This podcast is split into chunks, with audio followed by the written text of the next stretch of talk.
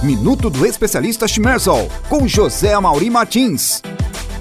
Este é o Minuto do Especialista. Eu, José Mauri Martins, sou especialista Chimersal em normas de segurança em máquinas e equipamentos. Tenho mais de 20 anos de experiência nessa área e hoje vou esclarecer as dúvidas que vocês mandaram sobre a NR12. Estou aqui com a minha colega do time Chimersal, a Aquila, que vai participar fazendo as perguntas. Olá, pessoal. Olá, Mauri. É muito bom estar de volta aqui com todos vocês. E para darmos sequência em mais um episódio, vamos às perguntinhas que vocês enviaram pra, para a Chimerson com as dúvidas sobre NR12. Primeira pergunta. Ela é sobre a diferença entre a análise de risco e a apreciação de risco. Explica pra gente, Mauri. Vamos lá, Aquila. Esse é um assunto extremamente importante, é aquilo que determina o que deve ser feito na NR12. Vamos começar primeiro pela análise de risco. A análise de risco, ela combina a especificação dos limites da máquina, identificando a identificação, porém, dos perigos e a estimativa de riscos.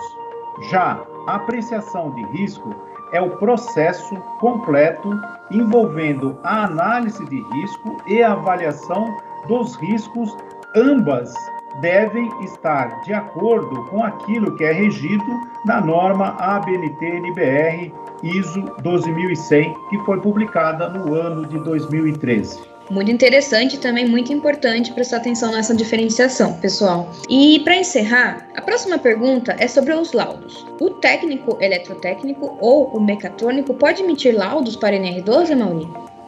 Mais uma pergunta super interessante, Áquila. É essa questão de, de emitir laudos, de responsabilidades da NR12. Mas vamos numa análise lá do T, do item da NR12, que é o item 12.1.9.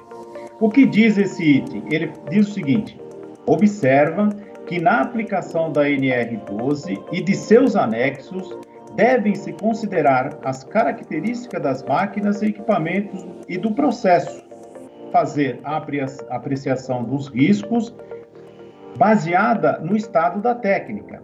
Apreciação de riscos indicada no item 12.5 da NR12, que trata dos sistemas de segurança, exige que esse trabalho esteja sobre a responsabilidade técnica de um profissional legalmente habilitado. Aí nós vamos lá para o glossário da NR12, o que é o profissional legalmente habilitado. O glossário diz o seguinte, faz a seguinte definição: ou seja, profissional legalmente habilitado é o trabalhador previamente qualificado e com registro no competente conselho de classe, que é o órgão que regula as profissões técnicas, que é o CREA, que é o Conselho Regional de Engenharia Agronomia também, que define o que é o técnico, o que é o engenheiro elétrico, o que é o engenheiro mecânico, enfim, toda a área técnica de engenharia e suas modalidades e estabelece as suas responsabilidades.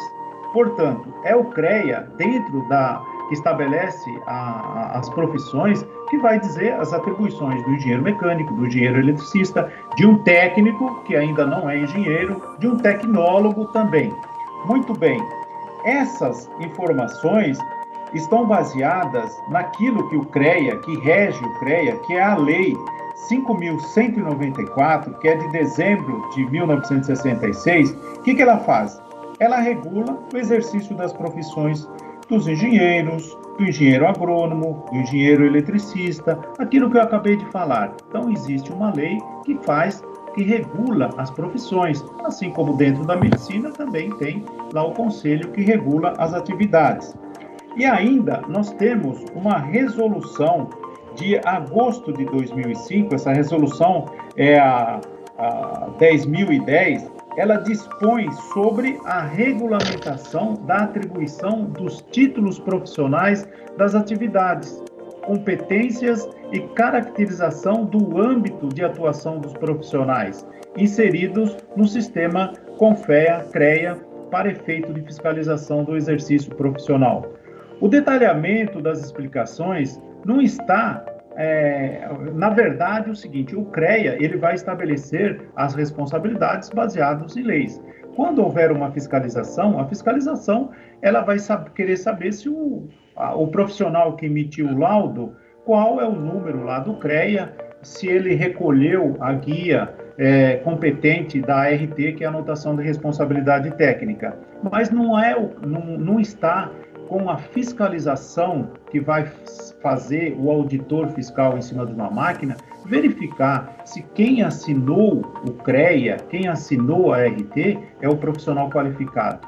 Quem tem que fazer essa, essa fiscalização e dar essa permissão é o CREA, que é o Conselho Regional de Engenharia e Agronomia. Ok? Se a pessoa quiser mais informações, por ser um conselho regional, cabe estabelecer que cada região pode ser que tenha uma interpretação diferente do assunto. Então, você técnico, você tecnólogo, você engenheiro, independente da sua especificação, da sua formação, você deve consultar lá no local da sua região o Conselho Regional de Engenharia e lá tirar as suas dúvidas se você é o profissional habilitado para fazer isso ou não fazer. O cabe ainda ressaltar nessa questão, que eu vejo de suma importância, tem dois aspectos: o aspecto técnico e o aspecto, aspecto de responsabilidade. Desde que você assine um documento sobre uma adequação, uma modificação de uma máquina, você é responsável por isso. Caso esse trabalho que foi implantado na máquina venha provocar algum tipo de acidente, não se esqueça, você que assinou a responsabilidade do trabalho será responsável por isso daí. Então, esclareça.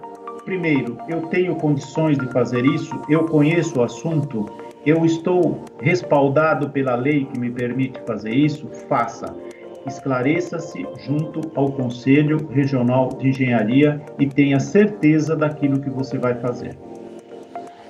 Legal, Mauri. Então, pelo que a gente viu, é muito importante a pessoa ela escolher um bom profissional para isso, não é verdade?